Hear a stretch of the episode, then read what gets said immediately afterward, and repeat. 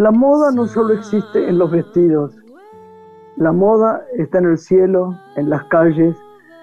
La moda tiene que ver con ideas, la forma en que vivimos y lo que está sucediendo. Coco Chanel, la gran Coco Chanel.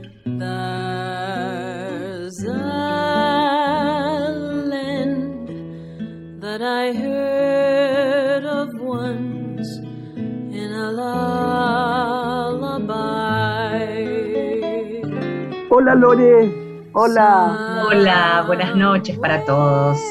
Esta, esta, frase me la mandaste vos y me encantó, ¿no?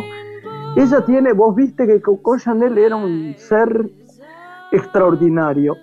Y, y, la recuerdo muy bien porque además tiene muchas frases que son geniales acerca de lo que una mujer elegante es una mujer cómoda, acerca de la belleza y de las arrugas. Dice, la jeunesse bien sûr la, la, la vejez está bien, pero lo que más me gusta en mi cara es las arrugas que marcan el tiempo de vida que he tenido, ¿viste? Es una mujer extraordinaria, ¿no? Siempre decía, sí, sí. Nos viene bien porque vamos a presentar a alguien consagrado en la moda, ¿no? Una persona que además queremos mucho. Pensando en las frases que recién citabas, recuerdo una que, también decía Coco, que la moda tiene dos finalidades, ¿no? La comodidad, decía, y el amor, y que la belleza aparece cuando la moda triunfa. Fue una de las personas más influyentes del siglo XX, ¿no? Y vos rescatabas la, comodidad, creó una línea de ropa sencilla, informal, y rompió con toda la, la, opulencia y la elegancia de lo que fue la Belle Époque y sigue tan vigente, tan vigente como cuando nada, Nada le gusta más a uno que tener un taller de Chanel, que es como, pasan los años, Lorena, yo ya no me los compraría más, ese precio es inadmisible, pero pasan los años y vos descolgás ese taller y ese tramado de la tela y esos botones, y eso está intacto es una maravilla, ¿no? Sí, yo creo que la, ha definido la, funcionalidad en sus creaciones, la comodidad en lo que fue el estilo y ante todo la emancipación, ¿no? En que la mujer se animara a vestir de una manera impensada en ese momento. Absolutamente. La, honramos. Y hoy, como decías, nos vamos a dedicar a la moda. Vamos a explorar la moda en todas sus formas con un creador que rescata lo autóctono y el estilo extremo. Como nadie, como nadie. Sí, es placer ver sus obras, porque son obras. Hacemos una pausa y volvemos. La noche tiene una mujer. Graciela Borges en la radio pública.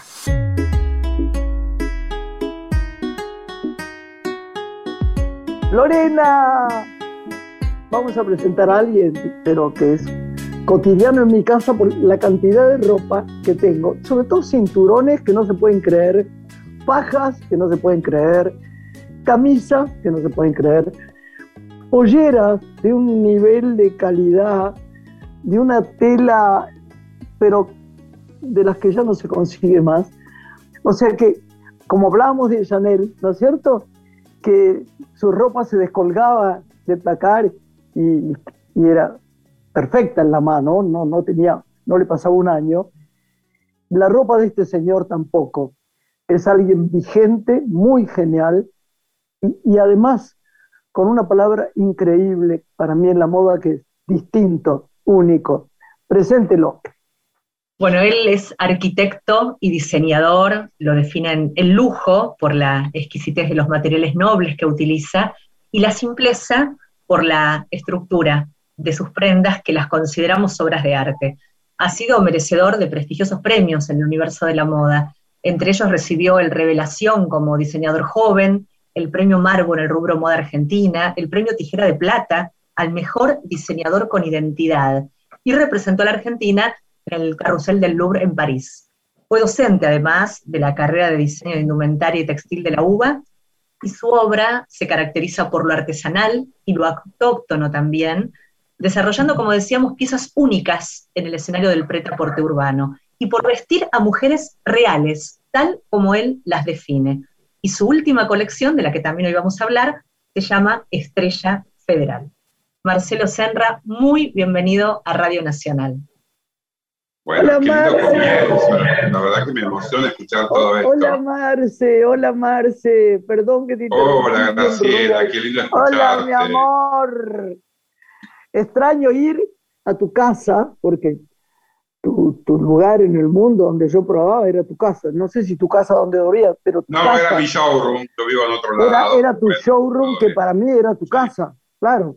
Sí, sí, bueno, en ese momento tenía era, era tan divino que me acuerdo que regalé algo que me, después me dolió en el alma, ¿viste? Porque uno, uno regala lo lindo, no lo feo. Yo por lo menos no, no podría, me deshago de cosas bellas, porque sé que le hacen bien a los demás y porque hay que hacer así. Y me dice, siempre tengo lo que me regalaste de Marcelo Centro.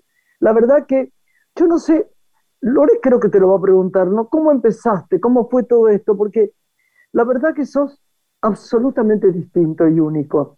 Bueno, gracias. Mira, mis comienzos fueron, yo vengo de la arquitectura y en Buenos Aires en, los 90 recién comenzaba la carrera de entrada textil en la UBA, por primera vez en Argentina, y había mucho un camino largo por hacer. Y yo justo me estaba, me recibí arquitecto del año 92 y me entero que la facultad estaba tomando gente para formar, para dar clases en la UBA. Y digamos que me lancé, pero al mismo tiempo yo trabajaba con Diego Ocur, digamos, en la parte de imagen y moda. Siempre me gustó la moda, lo que pasa es que todavía en ese momento no había una palabra para definir la moda, digamos. Había muchas cosas por hacer. Y así empecé mi camino con pequeñas presentaciones, desfiles, pero siempre mirando hacia adentro, ¿no? Esa fue mi mirada interior, digamos, de lo que teníamos nosotros, la riqueza que tenemos, suerte. Marcelo, ¿y qué materiales, qué texturas, qué colores vos utilizás desde tus comienzos para rescatar lo regional, lo artesanal, lo que hace tan nuestras cada una de tus colecciones? Mira, yo siempre, eh, cuando empecé con esto, mis orígenes, yo soy salteño y creo que siempre tuve la vivencia de convivir con todo este tipo de artesanías y artesanos de mi provincia. Y cuando empecé a ver que la gente siempre desmerecía estas cosas, y llegaba un extranjero y decía, qué maravilloso, qué, lindo, y nosotros siempre dábamos la mirada hacia atrás. Eso fue de chico que lo conocí, conocí a las tribus de los Wichis en, el norte de Salta, en la embarcación de Tartagal, y cuando vi que hacían estos telares en chagua, que es una fibra natural, yo no lo podía creer el trabajo que tenía y la belleza. Gente no tenía estudios ni nada, pero sí tenía una técnica y una transformación cultural de su especie que era maravillosa. ¿Cómo puede ser que sean cosas tan perfectas y nosotros no le damos valor, no? Entonces mi idea siempre fue jerarquizar lo nuestro, sacarlo de un contexto y llevarlo a la moda de una manera personal y particular, siempre buscando un significado, dándole una preponderancia, enriqueciéndolo y jerarquizándolo sobre todo, ¿entendés? Eso fue mi es mi trabajo realmente como diseñador, digamos. ¿Y en qué está inspirada esta reciente colección que lanzaste que se llama Estrella Federal? Mira, eh, eh, yo tengo muchos libros de... Ah, bueno, tiene que ver con nuestra flor, la Estrella Federal. Claro, claro, la Estrella claro, Federal. Totalmente. Me Una preciosidad. Bueno, me, me, encantó, la vi en un telar, hecha en una alfombra, y dije, es maravillosa cómo se captó la esencia en un telar en la forma geométrica, y tomé esa esencia, pero luego, para darle riqueza a mi colección de las cosas nuestras, la fusioné con toda la artesanía origami japonesa y la morfología japonesa. Entonces, siempre trato de fusionar mis colecciones con otras tipologías o morfologías que le dan modernidad y le dan mucha riqueza visual.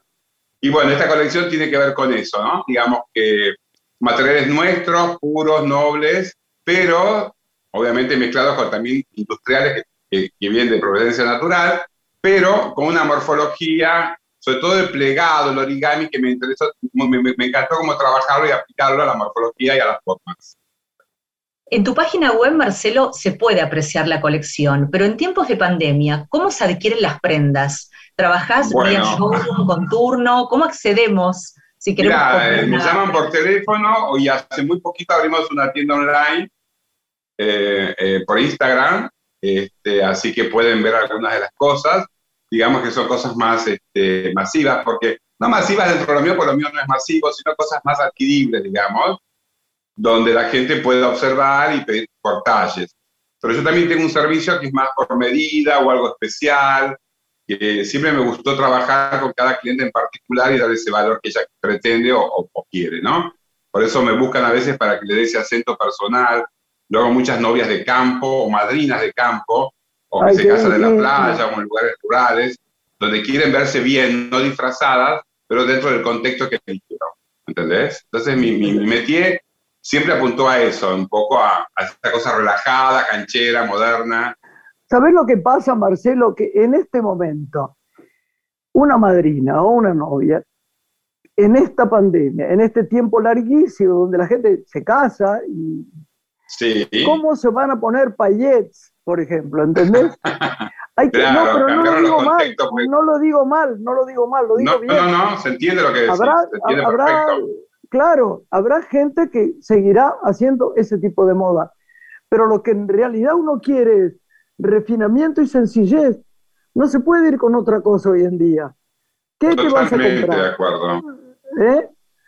La gente se quiere sentir también un poco identificada con lo que siente y, estar en contexto del lugar, sobre todo que hay casamientos al día, en el día, mejor dicho, del día se hacen, y al aire libre. Entonces la gente busca otro tipo de cosas. Bueno, yo siempre lo hice porque siempre tuve esa característica, pero se potenció más en toda esta época porque la gente podía hacer fiestas, pero en lugares abiertos. Y eso ayudó, por supuesto. Claro. Una de las preguntas que nos inquieta, Marcelo, es pensándonos en el escenario de, lo artístico, ¿no? Los actores que hoy no están trabajando como siempre, están dando clases. ¿Cómo han transitado y transitan este tiempo los diseñadores ante la falta de eventos, de desfiles, de fiestas? Bueno, por un lado, la comunicación, desfiles, hicimos desfiles virtuales en el cual la gente puede observarlos por, por YouTube o por Instagram. O sea, estamos presentes, hacemos colecciones más cortas, quizás no tan largas, pero mostramos la imagen de, la, colección de otoño Sí, sí. Y la gente ingresa y ve, y le interesa, y si te interesa algo, te llama, te escribe o te, te, pide una cita, obviamente con todo el protocolo, ¿no? Obviamente yo voy, generalmente en este tiempo estoy yendo dos veces por semana a la oficina, a mi atelier, donde trato de juntar a tres personas si hay que ver por protocolo. Y después tengo lugares que vendo en el interior o en Buenos Aires que trato de distribuir la ropa cuando es más accesible quizás para otros lugares para acceder, ¿no? No, no ir a un show, por ejemplo. Claro. Pero no me puedo quejar, no me puedo quejar porque estoy trabajando, no me puedo quejar. ¿Y qué tendencias crees que se están generando en la Argentina en materia de moda?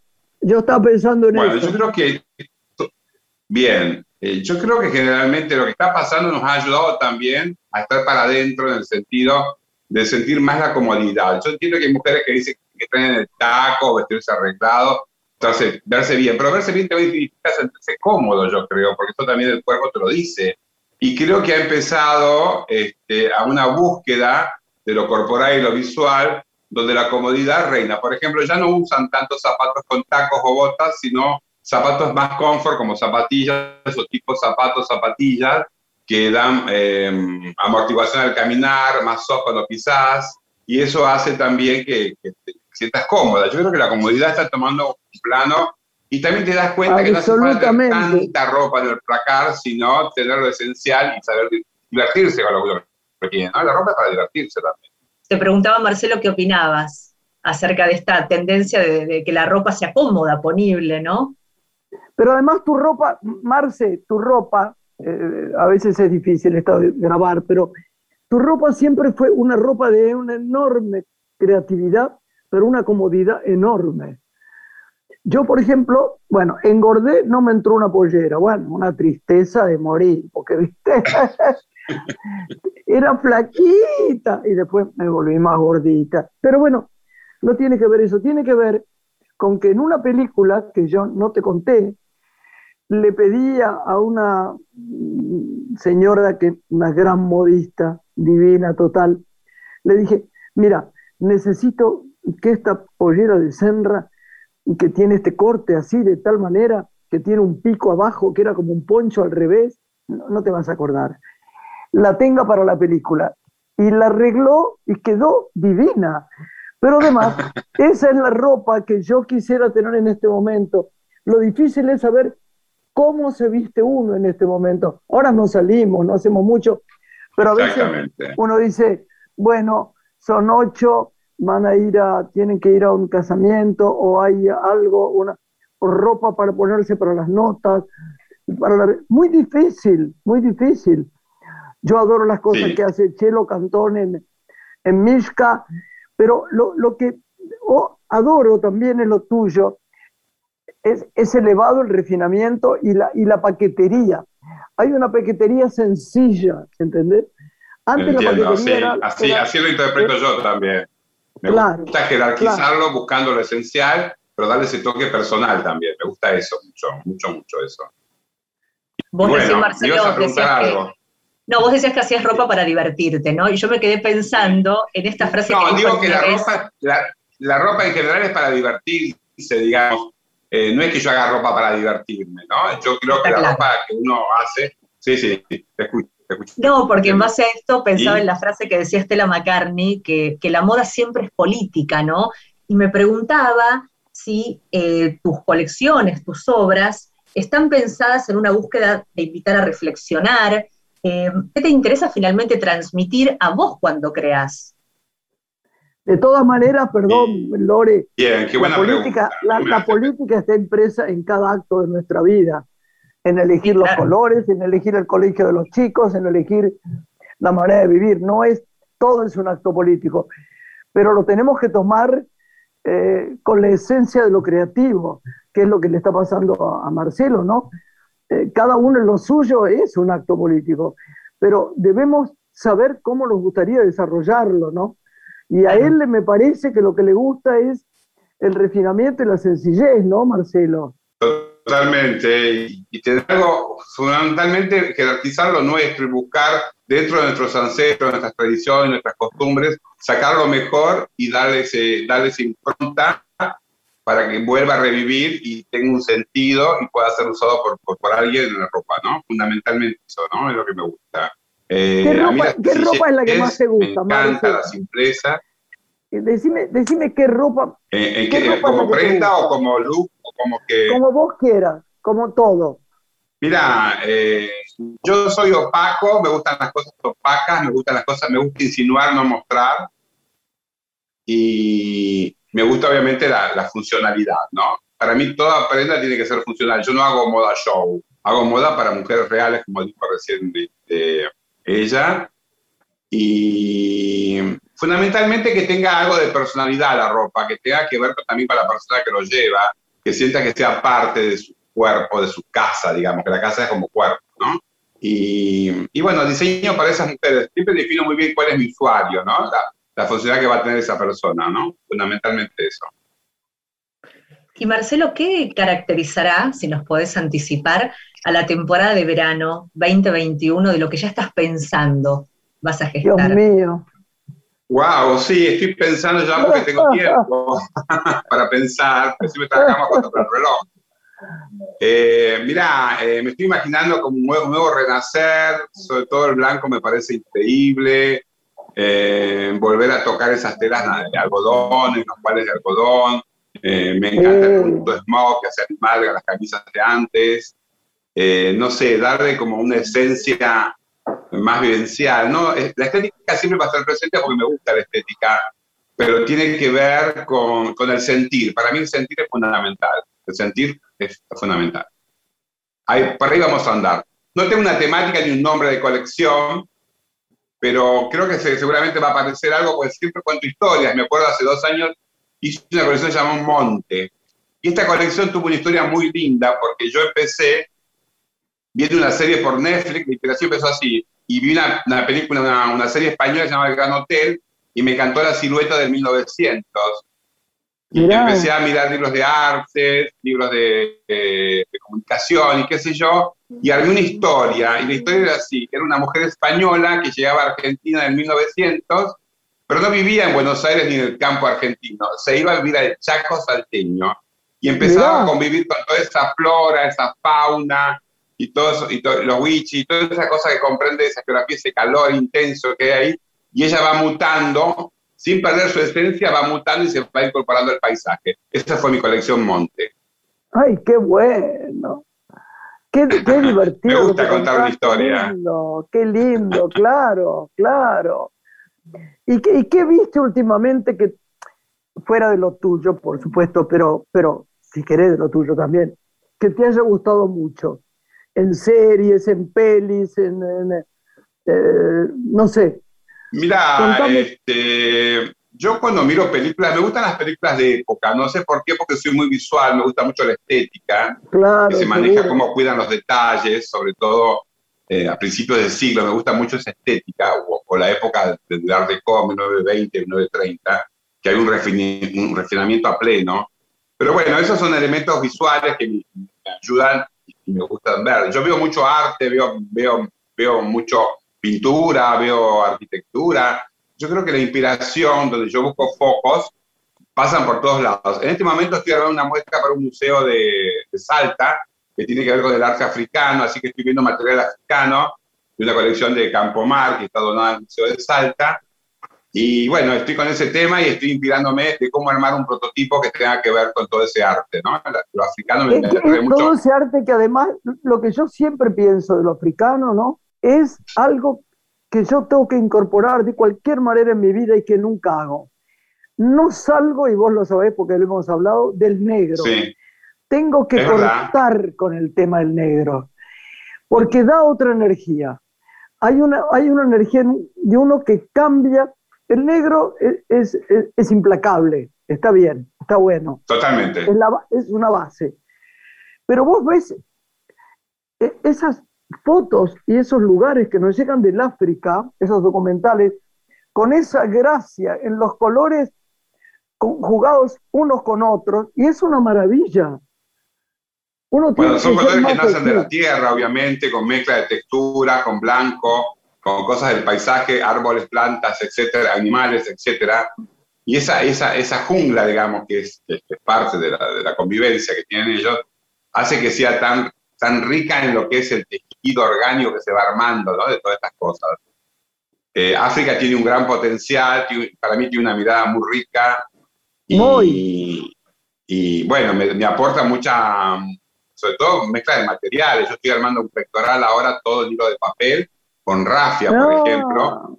Qué divino. Me encanta ese material y bueno, con muchos pelos, flecos y me encanta el papel también para trabajarlo, el hilo de papel me encanta. Así que estoy con eso, estoy viendo las pinturas también de esa época, de África, antiguas. Y bueno, todo, todo te, resume. No me gusta tomar lo obvio, me gusta ser sutil, me gusta tomar una esencia y buscarle la vuelta, ¿no? Fundamentalmente. Decime, ¿a, vos te encantan los accesorios? Ah, me encanta, siempre divinas. todo, todo. recomendanos accesorios, ¿qué te gustaría en esta época? Digo, si lo pudiéramos comprar. A ver, ¿qué te bueno, gustaría? A mí me gustan mucho los cinturones o las pacas yo tengo hacerlas, por ejemplo, estoy haciendo unas ahora que son de hechas en macramé de seda en telar con la estrella federal, que es reversible, con las terminaciones en alpaca, muy net, muy puras, nada de formas raras. ¡Ay, qué lindo! Todo. Igual que las pulseras. Por ejemplo, también estoy haciendo unos, unos accesorios, unos aros que son hechos tejidos a crochet chiquitito en cáñamo con acero y mica. Mica es un mineral y queda muy lindo eso. Qué divino. O sea, trato de buscar elementos y, que tengan mi esencia, digamos, fundamentalmente, ¿no? Eh, tengo artesanas que me interpretan, que eso también es muy importante, lograr lo que uno quiere, desde collares que hacemos, por ejemplo, con porcelana fría y caña, el lino. Ahora consigo un lino orgánico fantástico, estoy trabajando unas carteras en red haciendo muy lindas, manuales. No sé, creo que la búsqueda es, siempre estoy buscando cosas nuevas o por lo menos si ya la trabajé, busco otra forma de expresión y manejarlas. Por lo menos cuerdas tuyas, Tengo cuerdas como de, soy más burro para explicar, no, no, no, no compraría nadie las cosas que yo digo, como una especie de cuero con unas cruces tan divinas, mira, tan divinas que las tengo ahí como intocadas. Le voy a regalar una a Lorena que le encantan esas cosas también. Muy senra, muy, muy senra. Yo soy mucho de tocar, me gusta armar, me gusta participar en esas cosas porque es como que yo, para poder explicar o, hacer el desarrollo, tengo que participar y hacer mi experiencia para poder explicar también. Así que bueno, todo ese proceso me encanta y aparte aprendo, porque siempre estamos aprendiendo, que es lo más importante, ¿no? Ese vínculo entre el artesano y el creador, ¿no? Fundamental. Bueno, hablando de los artesanos, Marcelo, creo que en este contar historias en cada colección, como te propones, también se aprecia mucho el rescate del oficio que vos honrás, ¿no? El no perder el oficio y el artesano que está detrás de ese trabajo para mí, invalorable. Para mí es muy importante, muy importante eso porque me parece que mucha gente se está yendo y no, y no está dejando a sus pupilos que, que sigan con ese oficio maravilloso, que lo traen de acá o de Europa o no sé, pero es nuestro ya, porque ya está incorporado en nuestra forma de vivir, nuestra artesanía. Y eso me parece que hace la identidad de un lugar. Un, un lugar de identidad cuando mostramos de dónde somos, qué hacemos, de dónde venimos. Y eso para mí es ser original y ser único, ¿no? Por eso cada país o cada lugar representa su, su, arte de alguna manera y se expresa. De esa manera trato de hacerlo yo. Poniéndolo en valor, que es como lo haces, pero a través de la siempre, moda, ¿no? siempre poniéndolo en valor y actualizándolo, dándole una jerarquización siempre, ¿no? Sacarlo Marcelo, de contexto y llevarlo a otro lugar, exactamente. Marce, ¿cómo se llamaba aquella señora que hacía cosas de telar tan lindas? Eh, había Eh, una Mari- que trabajaba con barracanes, que era Maritapia, que era maravillosa. Mari Tapia, era Y estaba Manuel, maravillosa. eh, una Me- Medora, te- te- te- Medora, Medora no sé cuánto, Manero, creo que Madera era, Madero, que algo también, sí, Muy que era muy buena. las conocía Muy todas buena. ellas. Sí. Este, ellas me decían que yo era su sucesor hace muchos años. Tuve la suerte de conocerlas y compartir viajes con ellas, así que Qué creo que bueno. nuestras miradas fueron muy parecidas en momentos diferentes de la vida. Y eso hizo también que, que hoy en día haya una moda argentina también. Está bueno, hoy yo veo muchos hijos míos que toman ideas mías que yo hice hace muchos años y me ponen contento porque es una manera de prevalecer lo que venimos haciendo, lo que somos, ¿no? ¿La docencia, Marcelo, te convoca? Sí, estoy actualmente, soy docente hace como 15 años en la Universidad de Palermo, que es una cátedra, que se llama Diseño de Autor, o Episodio 2. Y la verdad que me encanta, lo hago porque es una vez por semana y me permite hacerlo. Tengo vocación docente, me gusta enseñar, me gusta transmitir, eh, siempre lo supe de chico. Y bueno, este, creo que es un, es un arte también, ¿eh? no es fácil. Y hay que ser generoso también, no hay que ser mezquino en esas cosas. Yo creo que eh, eh, transmitir es- hay que ser generoso en las cosas para poder aprender. Hay que ser generoso. Sobre todo hay que saber mirar al otro y respetar lo que hace y a veces conmoverse, porque hay cosas que uno no haría, digo yo, si, si fuera una diseñadora, pero que me gustaría ponderar en otro, ¿no es cierto? Claro, La gente que no descubre en el otro una maestría es peligrosa. La capacidad de asombro nunca se pierde, Graciela. La capacidad de asombro del otro nunca se pierde. Eso es maravilloso, poder ver a otras cosas de otras personas que te interesan o te gustan. Yo creo que, bueno, hay que decirlas. Hay que, val- hay que valorarlas. Marcelo, hay gente muy talentosa en diseñadores. Argentina. Sí, pensaba también diseñadores en el mundo que para vos sean revolucionarios o que sean inspiradores o que te parezcan que han asumido un camino de una narrativa en el universo de la moda que realmente sean un ejemplo. ¿A Y quién sí, citarías? por ejemplo, Gianfranco Ferré me pareció un tipo increíble. Siempre Ay, me encantó sí, por favor. Sí, sí, Sus camisas blancas eran impecables, me encantaba. sí. Karl Sí. Lagerfeld también me encanta, por ejemplo. Hay un belga que me- siempre me fascinó, que es Van Noten, y hay una mujer alemana que se llama Jean Sander, que me encanta la simpleza y la belleza que transmite a sus prendas. Hay Sí, gente hay, muy hay gente talentosa, que, hay nuevas, que nuevas, da- da nuevas miradas placer, también. ¿no? ¿no? Yo creo que Sí, Alexander sí. McQueen siempre me impactó, por ejemplo, es una, Ah, mucho, mucho, que ya no está mucho. más, pero me impactó de su mirada y cómo llevó, sorprendió al mundo. Y eso, esas cosas me parece que son cosas únicas que pasan y hay que saber valorarlas y admirarlas, fundamentalmente. Hay que aprender.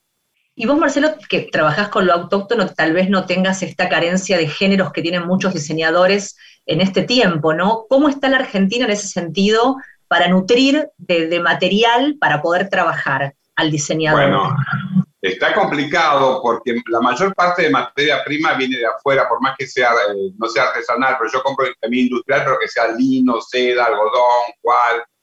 Y eso viene todo de afuera porque no tenemos industria acá nacional en lo textil. Claro. Entonces, primero que se va el costo muy arriba y segundo que por ahí no hay colores o no hay. Entonces, bueno, ahí hay que ser mucho más creativo. Por eso mi última colección fue con colores bastante neutros, negro, crudo, tierras, porque de repente no había nada que me satisfaciera como te- telas de otras propuestas de materiales y colores.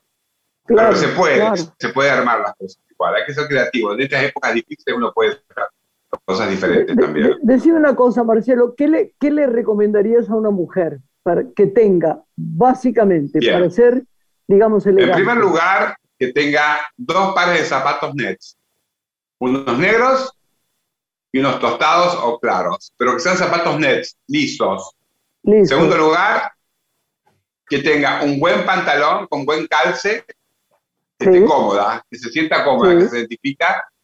Camisas blancas, tiene que tener mínimo dos camisas blancas impecables. Y bueno, y todo lo que sea envolvente o abrigo arriba se va completando con accesorios, pañuelos, chalecos, sacos, eh, abrigos, y un muy buen piloto, un buen piloto que sea bien net, nada de color raro, tiene que ser beige. Quiero contarte que no hay muchos, no hay muchos buenos pilotos para comprar. No, no hay, no hay. Lo que hay, por ahí es quizás lo, lo, lo, confunden para jornado o elevar el precio, le ponen muchas cosas que a veces te limita eso. Tiene que ser súper net el piloto, buen corte y buen género, bien hecho. Tiene que estar muy bien hecho, tanto de adentro como de afuera. Y en accesorios, Marcelo, ¿qué nos recomendás?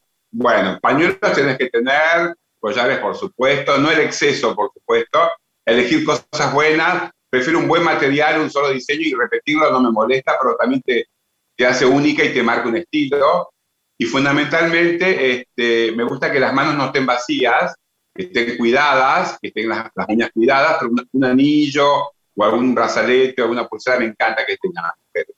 Y otra cosa fundamental, el perfume. El perfume para mí es un accesorio también. ¿Qué cosa que no oí? ¿Qué? El perfume, dijo, que es un accesorio también. El perfume es un accesorio también. Sí. Es fundamental. no, hay nada igual. Claro, claro. claro. Y que además no copiar, chicas y, y señores, los que están oyendo, tomar el olor que piensen que va con la piel de uno, porque no es lo mismo un perfume en una persona que en otro. Ese es un descubrimiento que hay que tomarse el tiempo. Y es maravilloso el descubrimiento ese, es sentírselo a uno mismo y aceptación. ¿Hiciste un perfume? No. No, no, me encantaría, me encantaría, no, pero bueno, si hiciera un perfume, y a mí me encantan las, los olores de madera, naranja. Qué rico. Eh, esos, esos, perfumes me gustan. Por ejemplo, voy a, no voy a decir la marca, pero no, eh, hay uno que me encanta que, bueno, voy a decir la marca, pero no el nombre de perfume de Hermes, que me encanta, porque tiene un, tiene, un, tiene un olor maravilloso, masculino, en el caso para mí, ¿no? Y, y, persevera y, no carga. No me, gustan, no me gustan los perfumes dulces, por ejemplo, dulces no. Marcelo, ¿hay alguna prenda de tus colecciones que la sigas haciendo siempre, que sea como un básico tuyo? Infaltable. Ah, wow, sí, sí. Mira, yo veo a veces colecciones mías, digo, esto sigue estando tan, tan vigente como ahora.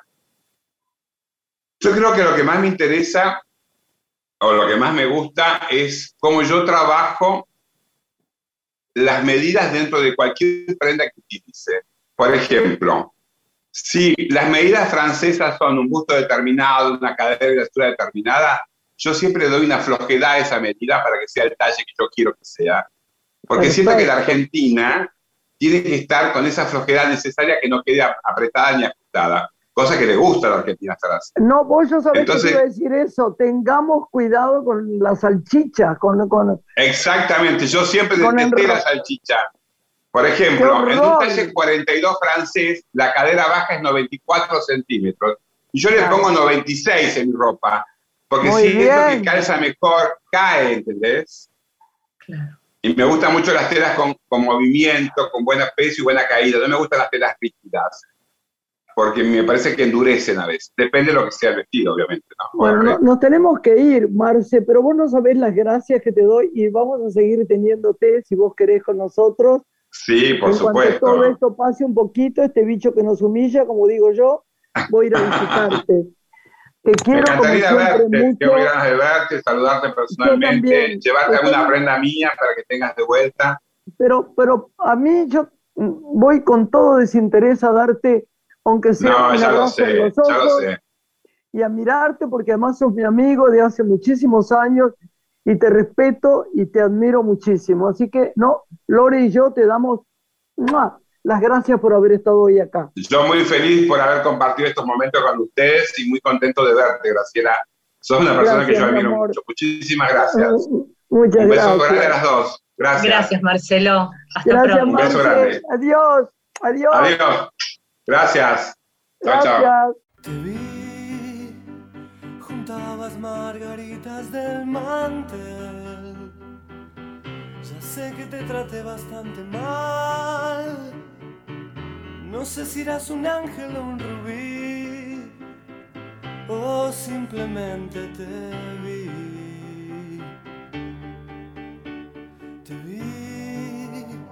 Saliste entre la gente a saludar.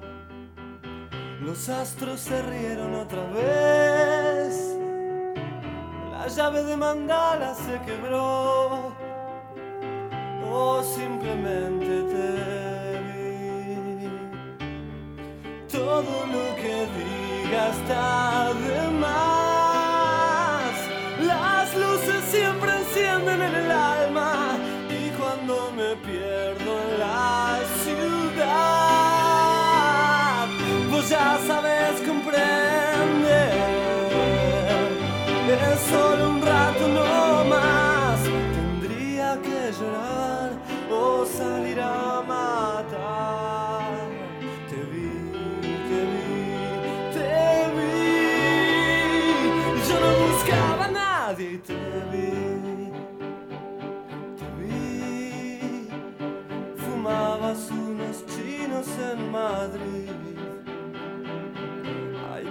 Que te ayudan a vivir.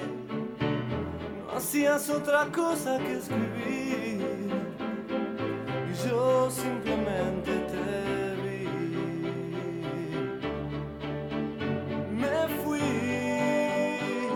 me voy de vez en cuando a algún lugar. Ya sé, no te hace gracia este país.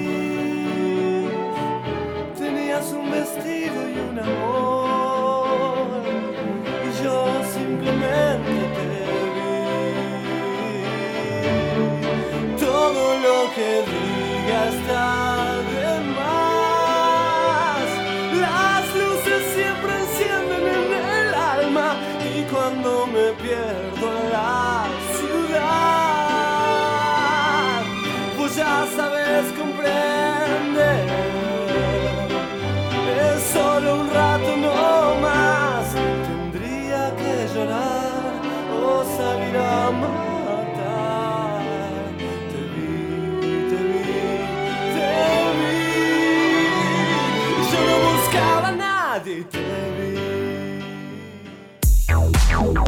Graciela Borges es una mujer.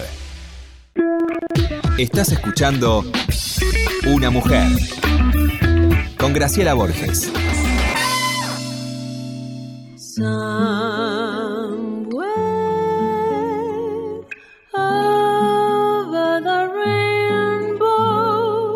Lore, ¿Cómo estás? Aquí de ¿cómo vuelta.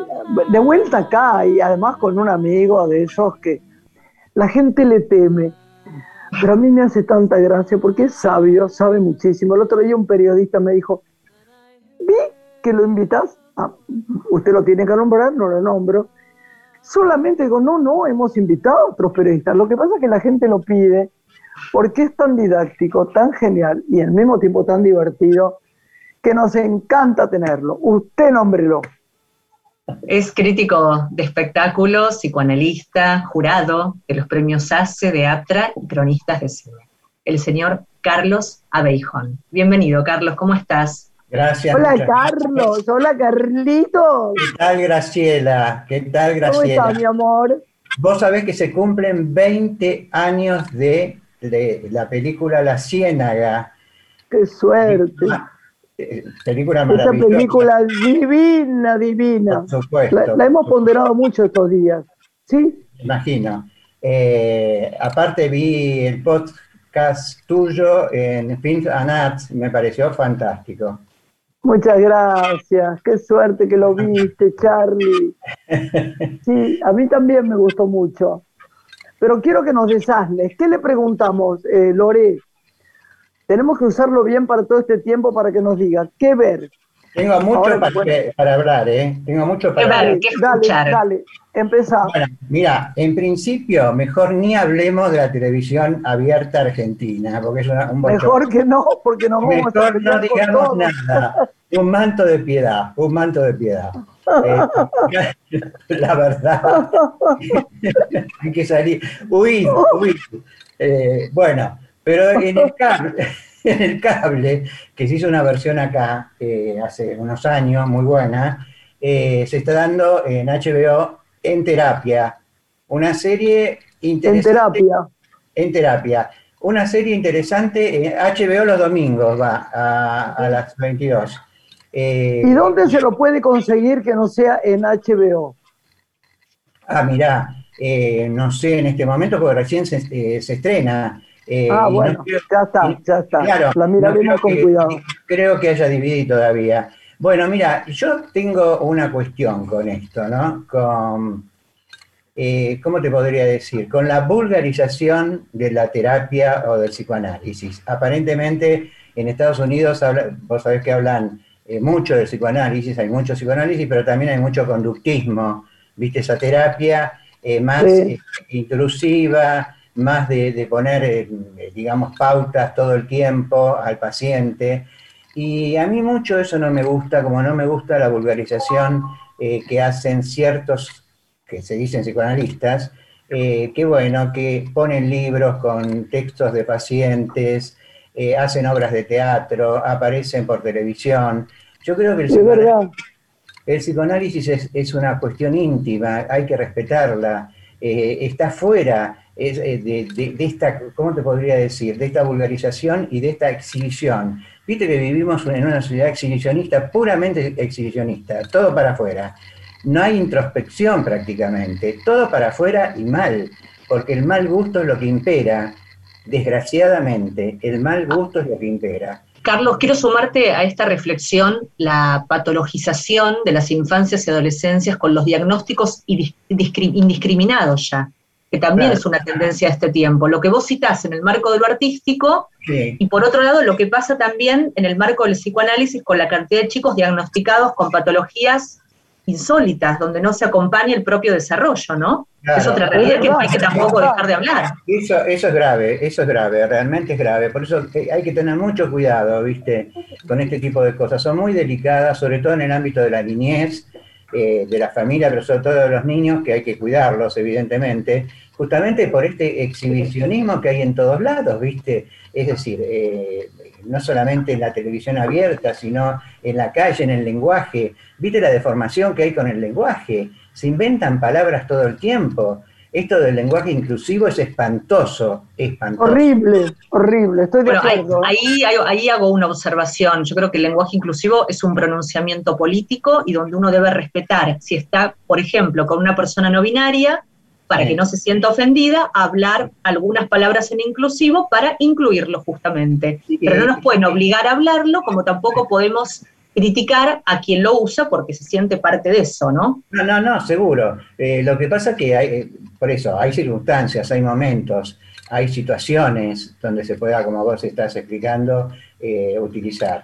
Pero no siempre y alegremente, ¿viste? Esto es lo que a mí me parece. Te digo que la versión de En Terapia, que es una nueva temporada de HBO, está muy bien. Lo que no me gusta mucho es la lección de la terapeuta, eh, no me gusta mucho cómo, cómo encara, digamos, eh, el personaje. Pero de cualquier manera lo ves con cierta curiosidad, que es lo que despierta esto, ¿viste? Saber la vida de los demás, de alguna manera, que es lo que no debería ser, ¿viste? La vida de los demás es dentro de un espacio terapéutico y no exhibicionista, ¿entendés?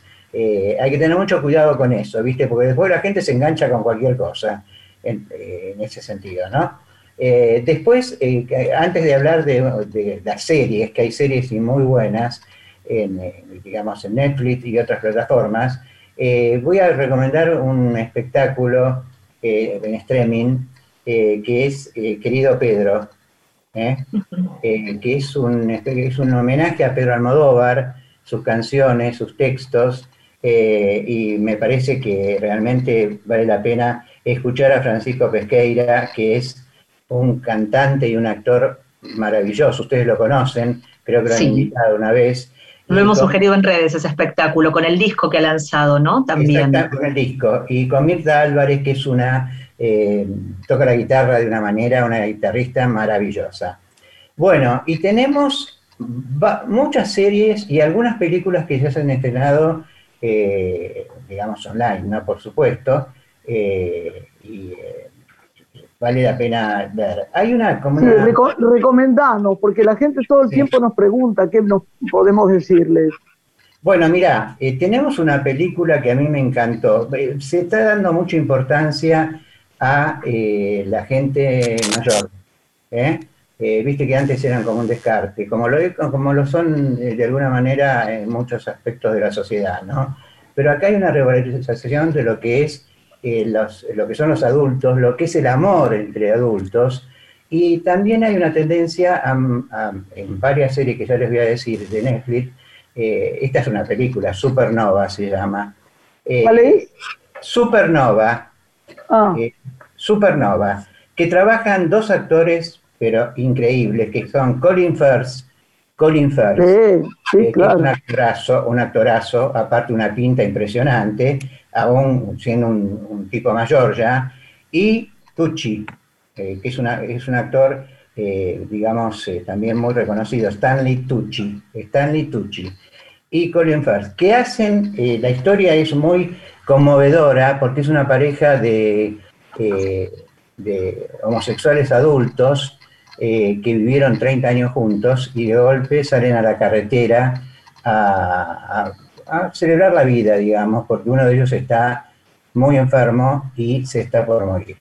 La película es romántica, encantadora eh, y por, por supuesto muy conmovedora. Supernova, que tiene que ver, viste, con esa formación que hay de explosión de estrellas, que se producen a veces, eh, las estrellas es- explotan, hay una teoría científica, y el, el- el llamado polvo de estrellas es el que va a al universo y todos podremos tener un poco de polvo de estrellas, ¿no? Eh, es un poco el símbolo de esta relación donde eh, nada, aunque alguien muera, el amor permanece. Bueno, esa película es una película muy interesante. Después, para los que quieran un poco, eh, ¿cómo se llama?, de algo un poco más fuerte, hay dos series de Netflix. Una es una serie turca que hace una reivindicación de la mujer en Turquía, que se llama eh, Fatma. Fatma. ¿eh? Y otra es una película que, un, policial, eh, psicológico, digamos, eh, con Mario Casas, que es un actor, es el actor de moda en España en este momento Sí, señor. que es muy pintón, pero al mismo tiempo es un actorazo y muy versátil. Se llama El Inocente. Inocente, la vi, la vi, la vi, está muy buena. ¿Viste que está muy buena? Sí, sí, está muy buena. Y después hay una película eh, que, sí.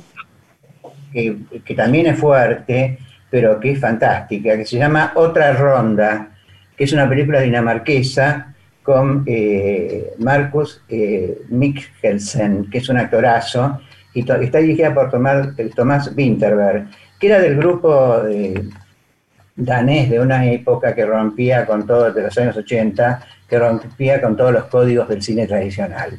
Eh, esta es una película, eh, ¿cómo te podría decir? Muy provocativa, porque son cuatro universitarios eh, que, con alumnos y todo, trabajando en una universidad, que ya ah, quieren hacer una prueba, digamos, hacer una, una especie de fiesta donde toman todos, todos hasta, hasta donde sea, ¿entendés?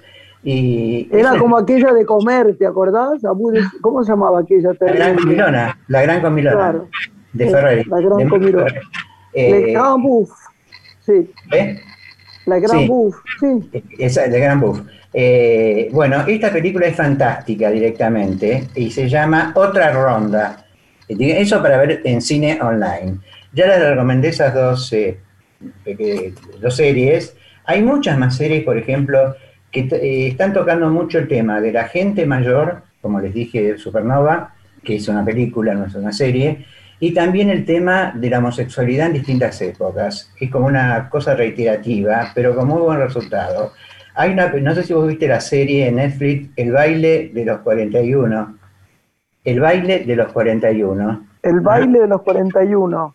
Sí. que es muy buena porque te muestra la hipocresía de una sociedad en, en una época, en los años 30 y pico. que- ¿Que es española? No. No, es mexicana. Es Mexicana. es muy buena. Es la época de Porfirio Díaz, eh, de la alta Ah, burguesía. sí, claro, Porfirio Díaz. Claro, de la alta burguesía mexicana, donde hay un club de caballeros, entre comillas. Eh, los- to- todos los personajes importantes de la política, hay un grupo de hombres que se reúnen en este lugar, que se reúnen en este lugar para estar con otros hombres. ¿Se entiende? Club de caballeros. Club, ¿cómo se llama? No, no, la, eh, la- la serie se ¿Club? llama El baile de los 41. El, baile de los 41. de los Perfecto. 41.